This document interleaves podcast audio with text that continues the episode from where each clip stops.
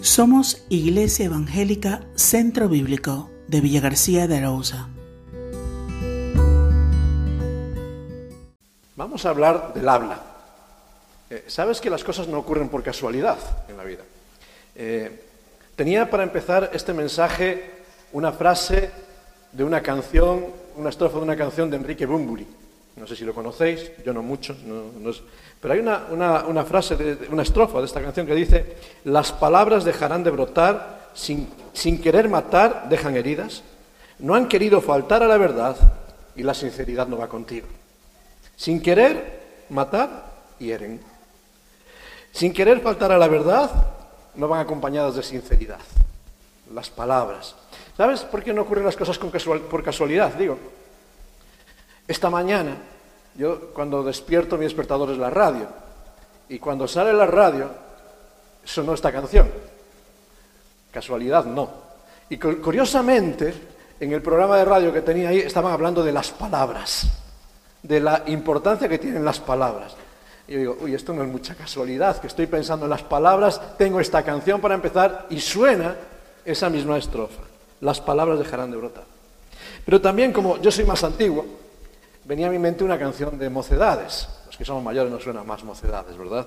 Y ya, ya hace muchos años cantaban, muchas veces las palabras significan mucho más, no parecen ser mentira, ni parecen ser verdad. Y se dicen muy deprisa o se dicen sin pensar, van y vienen con la brisa como el agua en el mar. Una palabra que se la lleva el viento, va de un lado para otro. Sin embargo, la palabra, como unidad gramatical dotada de significado propio, tiene poder, tiene valor. Y por eso tenemos que cuidar mucho cómo hablar. El apóstol Pablo, escribiendo a los Efesios, seguimos con estudiando Efesios, capítulo 4, versículo 29, nos dice algo que tenemos que cuidar en nuestro vestuario. Estamos haciendo una revisión del look cristiano. Y hemos hablado de que la mentira tenemos que desecharla, la ira tenemos que aparcarla, y ahora vamos a hablar de cómo debemos hablar y a pensar en las palabras que pronunciamos. Y el término que está usando ahí Pablo, fíjate, ninguna, ninguna palabra corrompida salga de vuestra boca, sino la que sea buena para la necesaria edificación, a fin de dar gracias a los oyentes. Lo conocemos, ¿verdad? ¿Podemos repetirlo todos juntos? Así lo memorizamos. ¿Lo vemos todos en voz alta? ¿Vale? A la vez. Venga, vamos allá. Ninguna palabra corrompida salga de vuestra boca, sino la que sea buena para la necesaria edificación, a fin de dar gracia a los oyentes. Así nos van sonando, ¿verdad? Y es una buena palabra que sale de nuestra boca, ¿verdad? El término palabra es el término logos en la Biblia. Eh, es aquello que es conocido en la mente y que es expresado por medio de nuestros labios. Fíjate, una palabra no es algo inerte que surge de la nada, surge de la realidad de lo que hay dentro de nosotros. Toda palabra está asociada a un pensamiento que se hace realidad por medio de nuestra boca. Por tanto, cuando hablamos de palabras, más que de sonido articulado, estamos hablando de la realidad de lo que hay en nuestro corazón. Dice el Señor Jesucristo, Lucas capítulo 6, versículo 45, el hombre bueno del buen tesoro de su corazón saca lo bueno, y el hombre malo del mal tesoro del de su corazón saca lo malo, porque de la abundancia del corazón habla la boca. Entonces, si entendemos eso, decimos, ninguna palabra corrompida puede salir de un corazón corrompido. Pero si el corazón está corrompido, todo lo que va a salir por nuestros labios es corrompido. Fíjate, ahí tenemos el problema. Por eso me- me asustaban estas expresiones que a veces cantamos. Bumburi decía que sin querer hieren o faltan a la verdad. No, no hieren sin querer. Hieren porque salen de un corazón corrompido. Se dicen sin pensar, decía Mocedades. Uy, si hablas sin pensar, habla de un corazón vacío también. Las palabras tienen que salir de boca, porque todo aquello que sale de mi boca me va a dejar esclavo y refleja las realidades de mi interior. Por eso Pablo nos invita a reflexionar en esta realidad, en este pasaje, y nos dice realmente aquello que está saliendo por nuestros labios es lo que anida en nuestro corazón. ¿Y qué hay en mi corazón? Permíteme muy brevemente, hoy sí que voy a, ser breve. ¿Qué es lo que tenemos que callar? Dicen que en voz, boca cerrada no entran mosquitos. A mí no me preocupa lo que entra. Mejor de boca cerrada no salen corrupciones. Entonces, vamos nuestros labios. ¿Qué es lo que no podemos decir? Dice el apóstol Pablo. Y varias afirmaciones en, en esta frase, en esta primera frase que tenemos ahí. Ninguna palabra corrompida salga de vuestra boca. ¿Qué está diciéndonos Pablo ahí? Primero, un absoluto. Absolutamente nada. En griego son dos palabras este término ninguno que dice absolutamente nada impuro puede salir de vuestra boca. De un corazón transformado, de un corazón que ha sido cambiado por Cristo, no puede salir nada que no surja de la bondad y de la verdad de Cristo. En segundo lugar, Pablo nos dice que lo que no puede salir es palabra corrompida. ¿Qué es una palabra corrompida? Aquí ya tenemos un problema, ¿no? Tenemos el primer problema. El diccionario nos dice que corrompido expresa aquello que tiene una calidad deficiente, que es inadecuado para, su uso. El Señor Jesucristo, allí en Mateo 12:36, nos habla de palabras ociosas, palabras vacías, inútiles, sin fruto, que no tienen significado en el habla. Y había afirmado que los que permiten salir estas palabras de su boca son culpables delante del juicio de Dios. Cuidado que lo que hablamos tiene repercusiones. El apóstol Pedro, segunda de Pedro, capítulo 2, versículo 18, nos habla de palabras infladas y vacías de contenido, como globos, que sí, tienen de redundancia, suenan grandilocuentes, pero no dicen nada, no nos llevan a ningún lado. Se llenan de ignorancia. Y a veces son transmisión de ignorancia, de corazones vacíos que siguen llevando a las personas en error tras error. Ahora, yo me hacía esta pregunta, vale, esto es lo que son palabras más o menos. Ahora, ¿cuáles son las palabras corrompidas que podemos usar en nuestro vocabulario? He hecho una pequeña lista. Una lista incompleta. No, no voy a poner ahí la palabra X que no la puedes pronunciar, ¿no? Pero sí entiendo que esas palabras que no deben de salir de nuestra boca, pongo ahí que es la queja, la murmuración, la duda, la condescendencia, la jactancia, la mentira, la grosería, la blasfemia, la agresividad, agresividad o acoso, el menosprecio o insulto. Menuda lista de palabritas, ¿verdad? ¿Qué quiero decir con ellas? Cuando hablamos de queja, la queja no puede salir del labio de un corazón transformado, porque la queja es la manifestación de una insatisfacción crónica. Si llueve, ¿quién aguanta la lluvia? Y si no llueve, nos quedamos en sequía. Y si sale el sol, que viene el primer día y el segundo ya, qué calor, esto es insoportable, ¿cuándo vendrá la lluvia? Y nunca estamos contentos con nada. Y si tengo para comer, porque esta comida no me gusta. Y si no tengo que comer, qué miserable soy que no tengo para comer.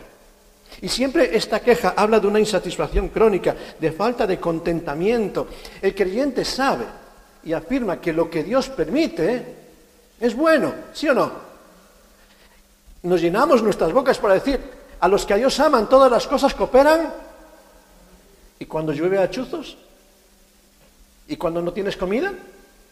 ¿Y cuando te duele la cadera?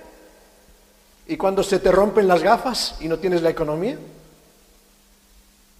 Todas las cosas se llevan para bien, ¿sí o no? Entonces, si me quejo de las circunstancias que estoy diciendo, que lo que viene de Dios no coopera para mi bien. Por tanto, aquel que entiende la voz de Dios, la queja no puede formar parte de su vocabulario. ¿verdad? La murmuración. La murmuración es la manifestación de las envidias que anidan en el corazón, llenándolo de insatisfacción, de falta de gratitud por los dones que Dios nos regala. Y empezamos a murmurar de fulanito y menganito y empezamos a hablar de aquel Moisés que lideraba al pueblo y cómo pusieron al pobre Moisés. Y en vez de ver lo que Dios estaba haciendo por medio de Moisés, y en vez de ver la virtud en el hermano, vemos el defecto. Murmuración. Y la murmuración surge de corazones que no están confiando en Dios. La duda, la duda no debe de salir de nuestros labios porque es la manifestación de un corazón herido por incredulidad. Sobre todo hablamos de esa duda perseverante. No, no porque hay momentos en, la vida que todos tenemos dudas, ¿verdad? Y Dios quiere que expresemos nuestras dudas delante de Él. Pero cuando esa duda se niega a ser confrontada y resuelta por la verdad. Y aquel que, que trae una duda y la semana que viene sigue con la misma duda y tres años después sigue con la misma duda y cuarenta años después sigue con la misma duda y no ha permitido que la verdad le transforme y le responda. es que no está buscando la verdad, está buscando su verdad. Y veces la duda perseverante no puede formar parte de nuestro vocabulario. Hablo de la condescendencia también. Uy, la condescendencia, quiero hablar de esa manifestación de un corazón frío y apático con la verdad. No pasa nada. ¿Qué más da? Todo vale, ¿no? Esa condescendencia en nuestro vocabulario que se conforma con la mediocridad, tenemos que descartarla de nuestro vocabulario también. Palabras de excusas. Es que la carne es débil. Que todo el mundo lo hace. Es que no puedo cambiar. Esa condescendencia que apunta a ver nuestra debilidad y obviamos que estamos sirviendo a un Dios de todo poder. ¿Quién es más poderoso? ¿Mi carne o mi Dios? ¿Quién tiene la verdad? ¿Todo el mundo o mi Dios? Sin embargo, nos creemos las excusas y vivimos en esta condescendencia para dejarnos llevar. No podemos caer ahí. No podemos caer en la jactancia. Esas palabras infladas, arrogantes, que nos hacen pensar que somos superiores a los demás, exaltando lo nuestro, nuestra propia verdad, manifestando una falta de humildad en el corazón, que cuando el Señor nos dice que seamos mansos y humildes, como Él lo fue. Por eso esa jactancia no, no debe caer. La mentira, ya hemos hablado de ella hace unos días, ¿verdad? Corazón lleno de miedo que no está rendido a Cristo. Palabras que se llenan de hipocresía, carentes de toda sinceridad. La grosería, bueno, esto ya lo tenemos más claro, ¿verdad? Palabras malsonantes no debieran de salir de nuestras bocas porque manifiestan la realidad de corazones sucios. Y, Dios habita en medio de la inmundicia. Y si de, si de, mis labios salen groserías, es que mi corazón están habitando las groserías y puede Dios habitar ahí. Cuidado con eso. La blasfemia. ¿Verdad? Esto ya cae de cajón, ¿verdad? Pero ¿cuántas veces se nos escapa tomar el nombre de Dios en vano? ¿Y cuántas veces usamos el nombre de Dios porque... pero no tiene importancia? ¿Y cuánto nos falta la reverencia de poner a Dios en el primer lugar de todas las cosas y tener temor de mencionar su nombre? Corazones que no han entendido que la gloria de Dios es para mantenerla de forma especial.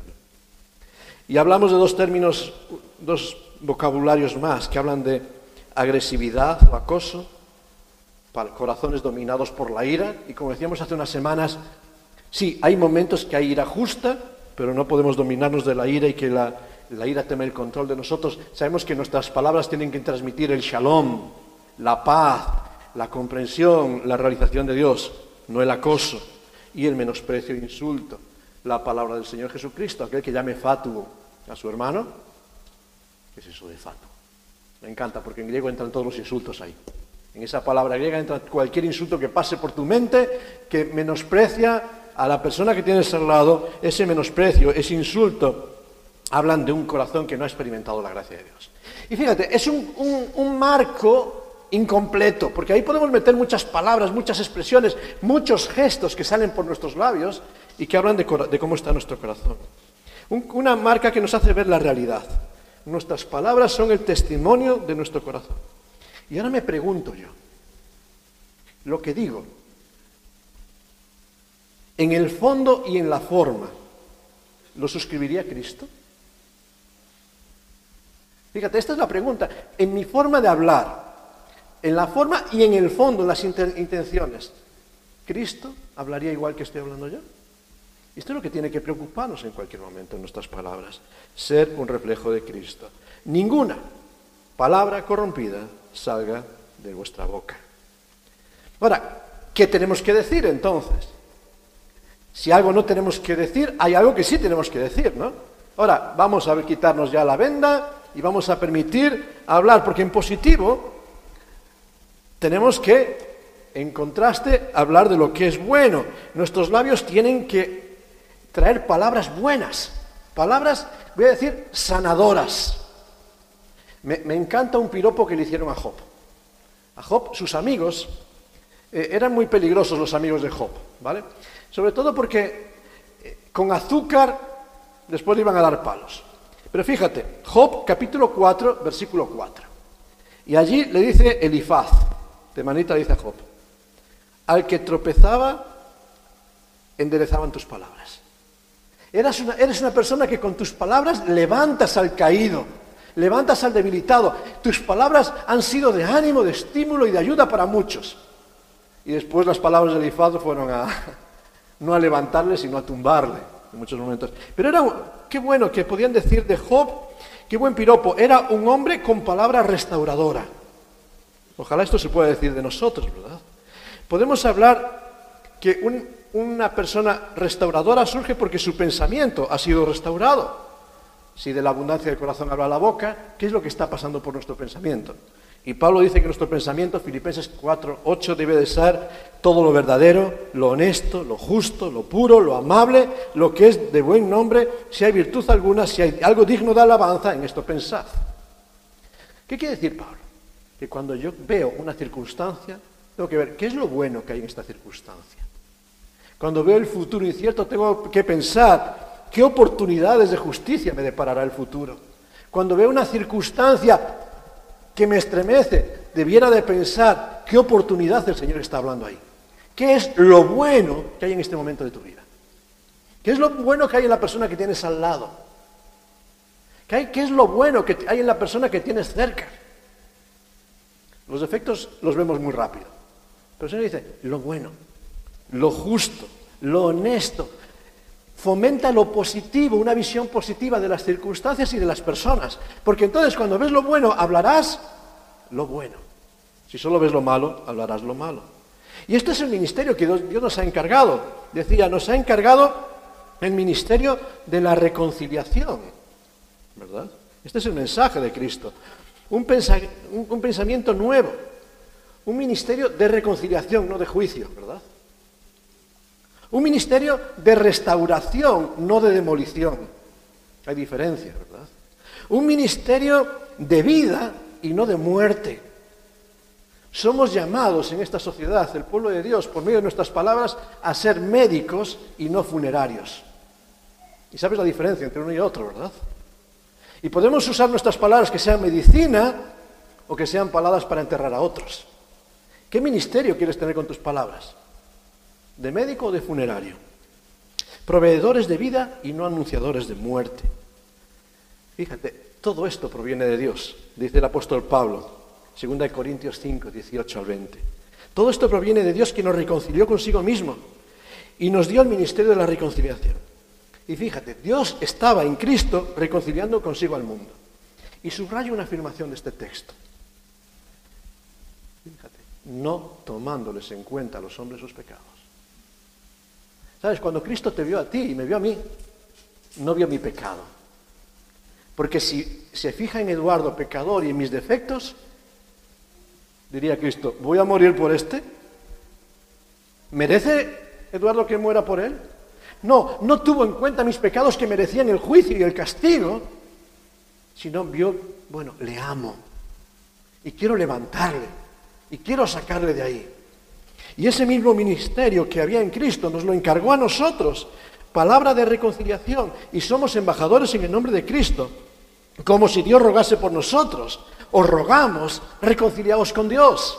Fíjate, os rogamos, no condenamos, sino rogamos, reconcíliate, restaura, levántate. Esta es la misión, Efesios 2.17, que tuvo Cristo, traer nuevas de paz a los que estábamos lejos y a los que estaban cerca. Palabras de paz para una humanidad alimentada, eh, una, una humanidad atormentada. Palabra buena. Palabra, decimos ahí, que es beneficiosa en sus efectos, que agrada a Dios, que restaura, que trae sanidad, que es apropiada para la humanidad. Ahora, dice el apóstol Pablo, ninguna palabra salga de vuestra boca, corrompida salga de vuestra boca, sino la que sea buena ¿Para qué? ¿Para qué? ¿Sea buena para qué? No. Para la necesaria edificación. Y hay un matiz importante ahí, porque a veces pensamos en edificar y queremos edificar, y qué bueno, pero no todo el mundo necesita la misma palabra. No todo el mundo tiene la misma necesidad. ¿Verdad? Ahí necesitamos ver esta expresión. Palabras adecuadas para la necesidad de cada persona. Westcott apunta en este respecto, la, necesidad representa un vacío que hay en una vida Y la palabra sabia edifica, llena ese vacío. Yo me pregunto, ¿qué necesitas tú en esta mañana? A lo mejor dices, bueno, pues justamente este mensaje no lo necesitaba, necesitaba otro. Pues el Señor ha traído este. Pero cada uno de nosotros tenemos necesidades diferentes y tenemos que dar respuesta a las necesidades de cada uno. Hay personas en nuestro entorno que necesitan consuelo, otros necesitan consejo, otros necesitan estímulo, otros necesitan exhortación, otros necesitan ser confrontados. Y la palabra es diferente para cada persona y cada situación, porque todos tenemos necesidad distinta. Una persona que está de duelo, no vas a decirle, venga, no pasa nada, levántate. ¿Le estás haciendo bien o le estás haciendo daño? Una persona que está alegre y vas a su lado y dice, uy, no te preocupes que ya te vendrá el bajón. Eso le pasaba el otro día a alguien y a los dos días murió. ¿verdad? A veces tenemos palabras que son de tremendo aliento, ¿verdad? Palabra para la necesidad de cada persona en el momento oportuno. Necesidad. El problema es que muchas veces vivimos rodeados de personas necesitadas en nuestro tiempo. Personas que demandan de nosotros respuestas a sus necesidades. y muchas veces estas personas se conforman con respuestas a los síntomas de su miseria. Muchas personas que vienen buscando consejo y, esperan que le recites un par de promesas de la Biblia. Y con un par de promesas se quedan tranquilos, pero esas promesas no le están confrontando porque no le están sanando en las heridas. Queremos unas monedas, una limosna, una palabra bonita, pero esa palabra sanadora, esa palabra que nos reta ya no nos gusta. Por eso tenemos que escuchar, entender lo que cada persona necesita. Todos tenemos necesidades en algún área de nuestra vida y conforme a esa necesidad tenemos que dar respuesta. Pero indefectiblemente todos, a lo mejor tú hoy necesitas ánimo, a lo mejor necesitas una exhortación, una reprensión, pero independientemente todos necesitamos el Evangelio. Absolutamente todos necesitamos oír de Cristo, porque es su palabra de poder la que cambia nuestro corazón, lleno de corrupción, en un corazón que sea instrumento de bendición para su gloria. Ahora, algo más que comunicar, a fin para edificación necesaria de cada uno, y dice un propósito más, dice el apóstol Pablo, a fin de dar gracia a los oyentes. Y aquí hay algo que me, sorprende en esta palabra. La meta de las palabras transformadas. Yo quiero bendecir a todo el mundo. ¿No te gustaría que tus palabras bendijesen a todos? Pero esto no es lo que dice Pablo. Dice, que no salga ninguna palabra corrompida de tu boca y cuando hables bien y digas palabras buenas vas a ser de bendición para todos. Eso sería un texto maravilloso. Pero esto no lo está diciendo así Pablo. Dice, a fin de que des gracia a quién? Al que tiene oídos para oír. El término oyentes que se está aplicando aquí eh, habla de la realidad de personas que atienden y prestan atención a lo que estás diciendo. Hay muchos que desprecian la sabiduría. La sabiduría, sobre todo la sabiduría que viene de Dios, la toman como locura y necedad. Y cuando presentas lo que Dios demanda, todo cambia. La semana pasada una persona estaba hablando conmigo y llevaba bastante tiempo contándome varios problemas que vienen de atrás. Y un buen rato. Y llevaba un buen rato con todo esto. Y después de, este rato hablando, le dije, mira, ora. Me colgó el teléfono y no ha vuelto a llamarme. A veces quieres que, te den la respuesta que quieres y no es la que quieres, es la que necesitas. Y muchas veces la que necesitamos no nos gusta. Hay muchos que rechazan el llamado al compromiso porque lo ven como algo costoso. Hay muchos que desprecian la reprensión porque la ven ofensiva. Hay muchos que desprecian la medicina del alma porque se creen sabios en su propia opinión y que tienen la sabiduría y la solución para todo. Y despreciamos aquella sabiduría que viene de Dios. Por eso Pablo nos dice que darás gracia a aquellos que tienen oídos para oír, aquellos que son conscientes de su necesidad y se aferran al consejo que viene de Dios para poder ponerlo en práctica. Son estos que humildemente escuchan, escuchan a Dios y son esos que escuchando alcanzarán gracia. Y esto es lo que decía el Señor Jesucristo constantemente en sus parábolas, ¿verdad? ¿Hablaba alguien con más sabiduría que Jesús? ¿Tenía más autoridad alguien que Jesús? ¿Cuántos escucharon? Decía, el que tiene oídos para oír, oiga. Y los que oyeron, los que creyeron, tienen vida eterna. Y los que escuchan palabras pero no han puesto su atención, los que le entra por aquí y sale por ahí, ¿de qué les sirve todo lo que han escuchado? ¿De qué le sirvió a Pilato haber hablado con Jesús cara a cara? ¿De qué le sirvió a aquella multitud que fueron alimentados por Jesús y sanados cuando pocos momentos después gritaron crucifícale? ¿De qué te sirve todo lo que sabes del Evangelio si no lo pones por práctica en tu vida? Fíjate, no es lo que escuchas, es lo que aplicas. No es lo que sabes, es lo que vives lo que marca la diferencia. Por eso la gracia llega solo a aquel que tiene oídos para oír. Por eso en el proceso de comunicación mi responsabilidad es que mis palabras, como cristiano, es que mis palabras sean, como dice el apóstol Pablo a los colosenses, siempre con gracia, siempre sazonadas con sal, para dar respuesta a la necesidad y a la herida, para que cada uno sepa cómo responder en el momento adecuado. Esa es mi responsabilidad. Pero ahí termina. Después en el proceso de comunicación hay la otra parte, es el oyente, el que recibe la palabra, ¿qué va a hacer con ella? Cristo trajo palabras de vida, nosotros tenemos que responder. Por eso quiero concluir. Les me olvidé de, de pasar ahí. Pero quiero concluir en pensamientos y pensando en voz alta. Y pensando en la palabra, en, lo que, en las palabras que salen de nuestras bocas, ¿Qué podemos concluir? ¿Qué lección podemos sacar para cada uno de nosotros en esta mañana? Y me gustaría invitaros a que sea, invitarnos a que sea la palabra de Dios la que nos hable, que nos dé unos cuantos consejos para cada uno de nosotros. Y yo los voy a dejar, después tú eres el que vas a escuchar, o no, o los vas a vivir o no. yo ya tengo mi tarea, ya la llevo encima, ¿verdad? Porque primero también he tenido que escuchar. Pero yo voy a dejarte unos consejos de la palabra de Dios. El primero lo encontramos en los Salmos. Texto muy conocido. Salmo 34, versículo 13. Primer consejo de la escritura, guarda tu lengua del mal. De nuevo el refrán, no es lo que entra lo que contamina, es lo que sale.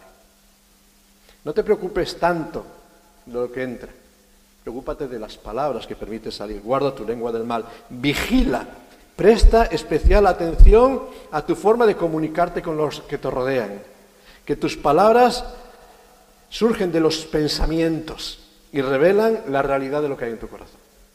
O sea, guarda, guarda tu lengua del mal. Segundo, algo muy serio. Vamos a Proverbios. Y de Proverbios os dejo, hay muchos proverbios, pero os dejo uno. Proverbios 18, 21. La muerte y la vida están en poder de la lengua. En el uso de las palabras podemos comunicar vida o muerte a los que nos rodean. Somos llamados, como decíamos hace un momento, a ser pregoneros de vida, a ser médicos. Pero es muy fácil, es muy fácil convertirnos en funerarios de esta generación. Y, convertirnos en pregoneros de catástrofes, en pregoneros de juicios, pero las palabras nuestras tienen que ser medicina, que transmitan gracia, sanidad y salud. La vida y la muerte están en el poder de tu lengua. ¿Qué quieres comunicar con tus palabras? Esto es algo muy serio. Pero hay una advertencia también, y una advertencia del Señor Jesucristo que ya la hemos mencionado, ¿verdad? Y la quiero dejar con nosotros en esta mañana. De toda palabra ociosa que hablen los hombres, de ella darán cuenta en el día del juicio. Porque por tus palabras, no por las mías. Yo por las mías y tú por las tuyas. Cada uno por sus palabras será justificado o condenado. Fíjate, por cómo he hablado. No es una tarea inocua cuando hablo de una persona, cuando hablo a una persona, cuando hablo con una persona. Pon el pronombre que quieras. No es una tarea inocua, sino que somos responsables delante de Dios en el juicio. Por eso es importante guardar nuestra lengua. Porque decimos que las palabras matan, ¿verdad? Pero sabes, la primera víctima de las palabras soy yo mismo. Porque por mis palabras seré justificado o condenado. Puedo herir a otros, pero yo tendré que dar cuentas. Y me expongo delante del juicio de Dios. Con nuestras palabras corrompidas nos matamos a nosotros mismos. O revelamos que estamos muertos también. Una advertencia muy grave. Por último, una reflexión. Una reflexión del apóstol Santiago, Santiago 1.26. Si alguno se cree religioso entre vosotros y no refrena, no refrena su lengua, no guarda su lengua del mal, sino que engaña su corazón, la religión del tal es vana. Si quieres aparentar lo que no eres, es vanidad. Si nos consideramos muy espirituales, pero nuestras palabras, cual las palabras de Job, no están sanando, no están levantando, estamos evidenciando el vacío de nuestro corazón. Si nuestras palabras dañan, a lo mejor tengo que pararme un momento para ver cómo está mi corazón, no cómo está el otro. Estamos sembrando en este tiempo. Y a veces siendo muy sinceros, porque somos muy sinceros, ¿verdad? Y ahí cuando alguien viene es que soy muy sincero y te lo digo con cariño, espera, voy a ponerme en defensa. Si por ser muy sinceros estamos matando, estamos sembrando muerte, es porque lo que mora en nuestro corazón es la muerte. Porque cada uno da lo que tiene. Y de la abundancia del corazón estamos dando. Pedro, Pedro entendió muy bien, fíjate, Pedro era un hombre muy temperamental. Pero él entendió muy bien dónde tenía que estar. Y dice allí en Juan 6, 68, Señor, ¿a quién iremos? Y fíjate lo que dice, tú tienes palabras de vida eterna. Tú tienes palabras que sanan mi vida. Y Pedro fue confrontado. Y fíjate, las palabras de Jesús a Pedro fue llamarle, apártate de mí, Satanás. Y las palabras de Jesús a Pedro fue decirle, me negarás. No le estaba eh, alabando constantemente, le estaba confrontando. Pero Pedro dice, tú tienes palabras de vida eterna. Y estos hombres que caminaron con Jesús, que recibieron palabras de vida eterna, cuando a lo largo de su ministerio vivieron persecuciones, cárceles, fueron amenazados y decirle, callaros. Escucharon de nuevo una voz celestial y allí en Hechos capítulo 5, saliendo de la cárcel, de, haber sido juzgados por sus palabras, escucharon esta voz del ángel.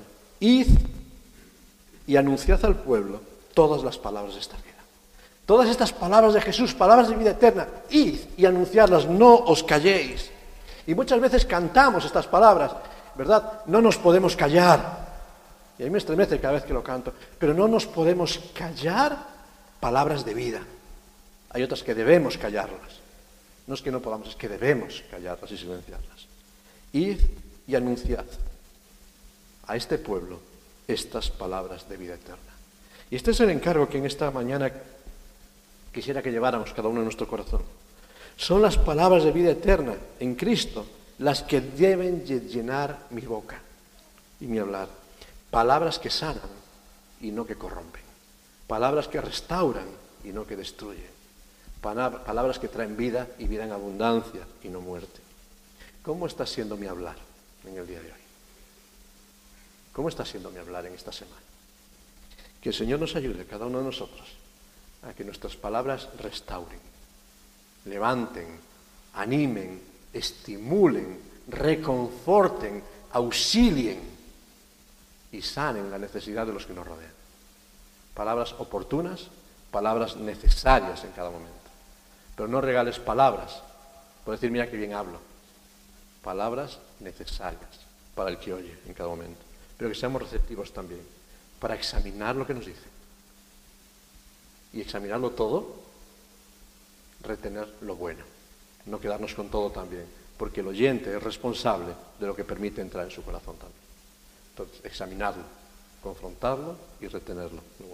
Vamos a terminar con un momento de oración. Y ya quedamos despedidos por esta mañana y nos vemos el miércoles, si Dios quiere. Oramos. Muchas gracias, Padre. Muchas gracias porque tú tienes palabras de vida eterna para cada uno de nosotros. Tienes palabras que nos han buscado cuando no merecíamos tu atención. Palabras que nos, nos han sanado cuando estábamos heridos por el pecado. Palabras que nos han llamado cuando nos íbamos alejándonos de ti. Palabras que nos retan, que nos exhortan, que nos confrontan, que nos disciplinan, que nos gritan en muchos momentos según nuestra necesidad, pero palabras que buscan nuestra sanidad, nuestra vida. Gracias Señor, porque en ti, como decía el apóstol Pedro, tenemos palabras de vida eterna. Señor, ayúdanos a escuchar las palabras que vienen de ti, pero ayúdanos a tener esa mente tuya también para que nuestras palabras sean siempre con gracia, sazonadas con sal, oportunas y necesarias para las personas que pones a nuestro alrededor. Señor, que en esta semana que tenemos por delante, permitas que los dichos de nuestra boca sean gratos delante de ti, sean necesarios y de restauración para las personas que pongas en nuestro camino. Pon personas en nuestro caminar en esta semana necesitadas y danos la palabra oportuna para sanar esa herida. Y que en verdad podamos entonces ser bálsamo en medio de esta tierra y que nuestras palabras, como las de Job, sean palabras que levanten al necesitado y al caído, que estimulen al crecimiento de aquellos que nos rodean.